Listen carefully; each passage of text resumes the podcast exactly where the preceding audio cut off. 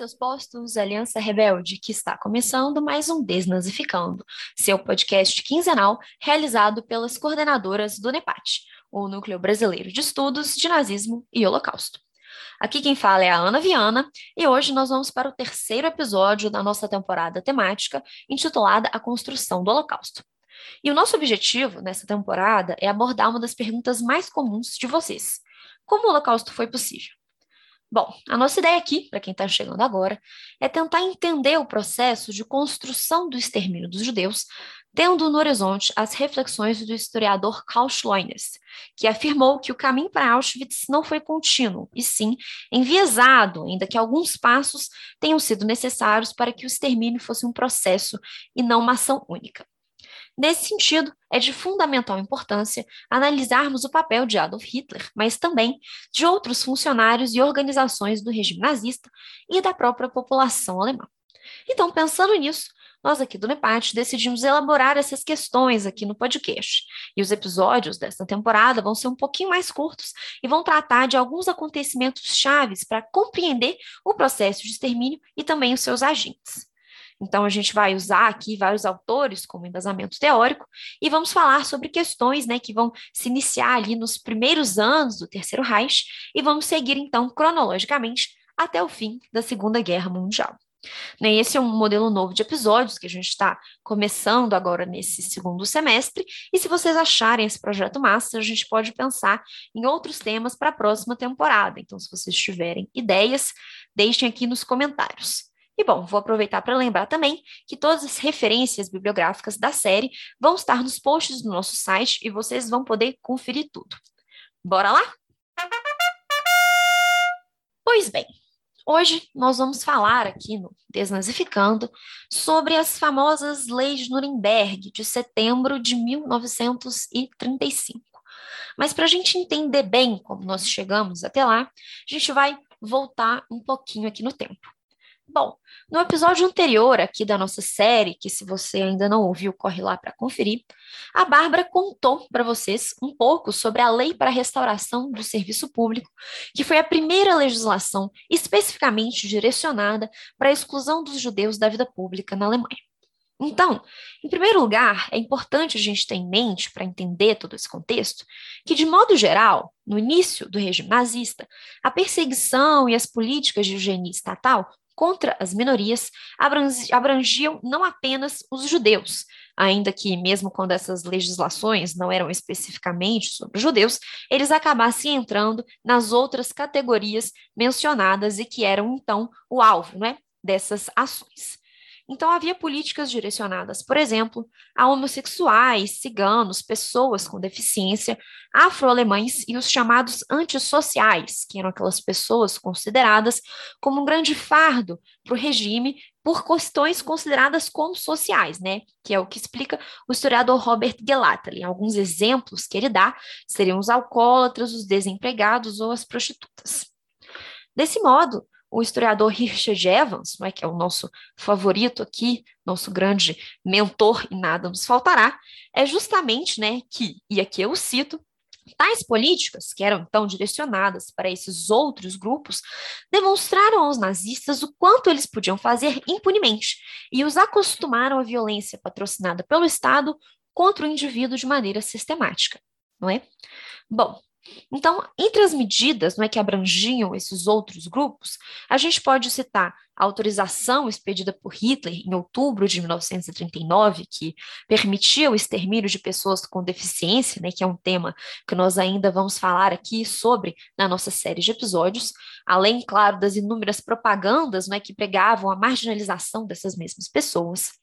Outra medida, não é, a prisão e a esterilização forçada de negros pela Gestapo a partir de 1937, a internação dos chamados antissociais em campos de concentração desde 1933, a criminalização da homossexualidade e a prisão de homossexuais a partir também de 1933, e, por fim, a inclusão paulatina de grande parte desses grupos nas tão famosas quanto infames leis de Nuremberg de 1935, que são o nosso assunto aqui no episódio de hoje. Cabe ressaltar também, depois desse preâmbulo um pouco longo, risos, que eu acabei de fazer, que a Lei de Restauração do Serviço Público, não é que é aquela de 1933, iniciou um processo que, de abril a dezembro daquele ano, cumpriu bem o papel de expurgar aos olhos dos nazistas o serviço público alemão da presença de judeus. Bom, apesar do sucesso da medida, entretanto, a situação não era lá das melhores para os recém-chegados no governo, não é? Os membros do Partido Nacional Socialista dos Trabalhadores Alemães. A impopularidade do regime crescia, uma vez que a situação econômica da Alemanha não estava lá melhorando muito. As condições de miséria material permaneciam quase as mesmas. As taxas de desemprego permaneciam altas, assim como o preço dos alimentos e outros artigos de primeira necessidade. Então, após ali um entusiasmo inicial com o governo de Hitler em 1934, esse sentimento ele acabou se dissipando. Então, para desviar a atenção da população sobre isso, ao invés de pedirem apenas não é, pela sua aclamação, as lideranças do partido começaram a usar a propaganda antissemita para culpar os judeus da situação econômica ruim, e é óbvio, não é aqui não há nenhuma surpresa nessa atitude.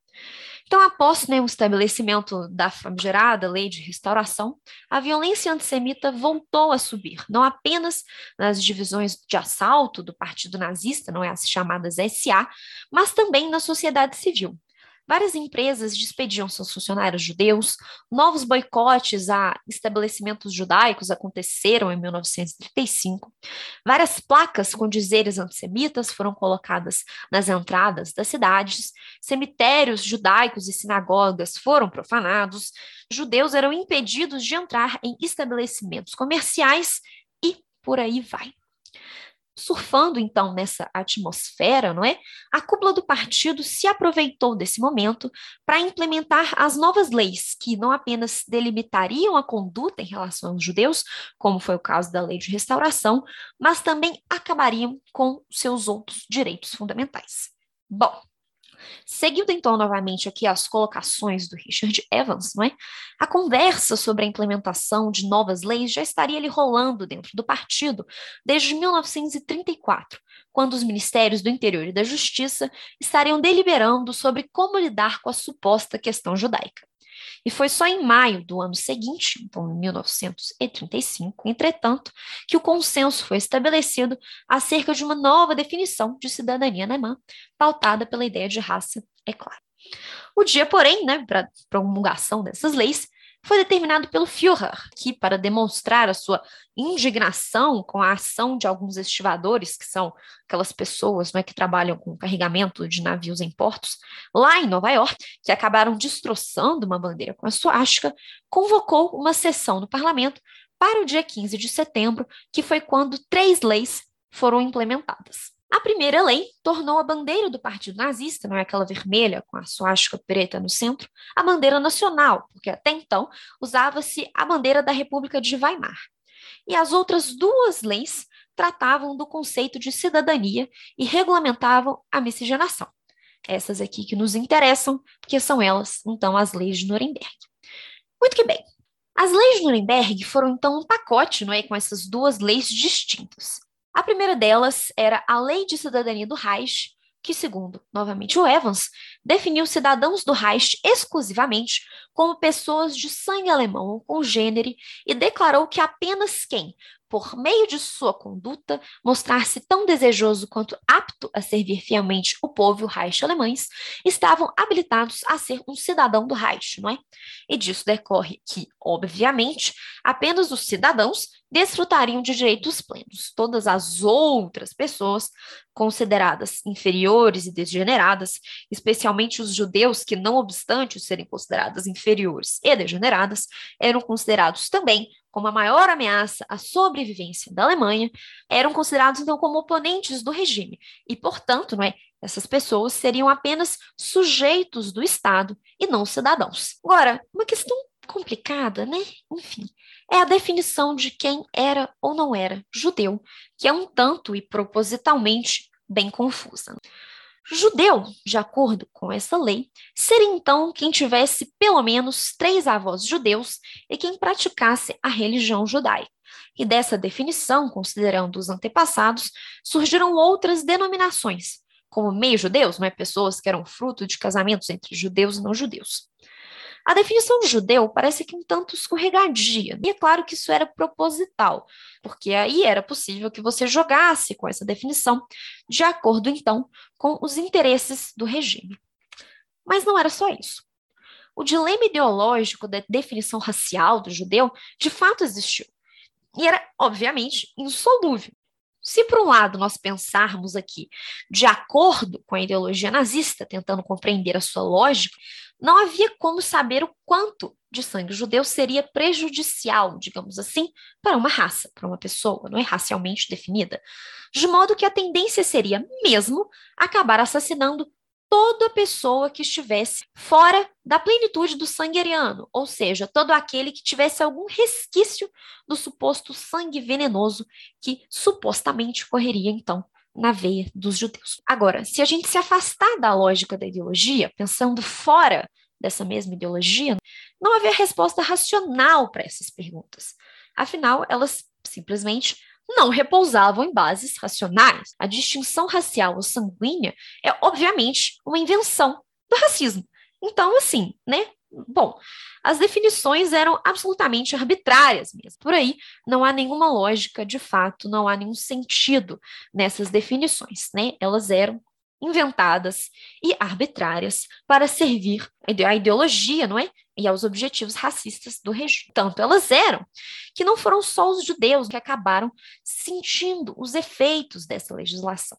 Como eu mencionei, Outros grupos acabaram sendo enquadrados na Lei de Cidadania do Reich, o que autorizou instituições diversas, inclusive instituições privadas, a aplicar a maldita lei em todos aqueles que eram considerados como mestiços. Agora, a outra lei que compunha o pacote de Nuremberg, a segunda lei, era a lei para a proteção do sangue da honra alemã, sangue e honra alemã, claro, pensando na lógica racial, que levou de vez o nazismo para a esfera privada. Essa lei proibiu o casamento entre judeus e alemães, ou sangue congênere, e vetou relações sexuais fora do casamento entre as duas categorias. Os judeus ainda não poderiam empregar mulheres não judias com menos de 45 anos, sob a alegação de que eles corromperiam as mulheres não judias, levando-as a poluir a raça alemã com uma relação com o judeu ou meramente as estuprariam. Então, os judeus estariam ali sendo encarados como predadores para essas mulheres alemãs. Enfim. As denúncias de corrupção racial, depois dessa lei, se tornaram muito comuns, e isso acabou se tornando também uma justificativa para a violência, principalmente contra homens judeus, que eram presos, perseguidos e assediados por oficiais alemães, porque eles eram vistos, como eu disse, predadores. Muitos jovens devido a essa legislação que gerou toda essa perseguição, acabaram emigrando da Alemanha aí neste período. Desse modo, as leis de Nuremberg acabaram por tornar o antissemitismo o princípio que regia a vida privada e pública na Alemanha de Hitler. Citando aqui novamente o Evans, cultuado como pedra fundamental da ideologia nazista desde o princípio, agora o antissemitismo penetrava nas camadas mais amplas da sociedade alemã e mais profundamente do que nunca. A população se engajou nas definições propostas, denunciando muitas vezes falsamente as relações de vizinhos, colegas de trabalho e até mesmo amigos que passaram a ser vistos como inimigos. Desse modo, as leis de Nuremberg acabaram engrossando o caldo das medidas antissemitas, e ao contrário da violência dos boicotes feitos pela SA, que era absolutamente repudiada pela população, e aqui cabe ressaltar não porque ela era contra os judeus, mas porque a violência não era bem vista pelas pessoas comuns, as leis não só passaram impunes, como fizeram maior sucesso para explicar a situação miserável do povo alemão naquele momento. Dessa forma, os judeus foram cada vez mais excluídos, mas as legislações não seriam o suficiente para que o regime alcançasse seu maior objetivo ideológico, que era tornar primeiro o Reich e depois toda a Europa livre de judeus. Então, buscando uma alternativa para isso, foi criada na Alemanha uma central de imigração judaica. Mas, bom, essa conversa vai ter que ficar para o próximo episódio. Bom, gente, hoje então ficamos por aqui. Mas se você quiser saber mais sobre as leis de Nuremberg e sobre os outros temas mencionados aqui no episódio, você pode acessar os links que vão estar aqui na descrição, conferir todas as referências lá no nosso site E bom, espero que tenha feito sentido, espero que vocês tenham gostado de saber um pouco mais sobre as leis de Nuremberg, e a gente se vê então no próximo episódio. Beijo, tchau!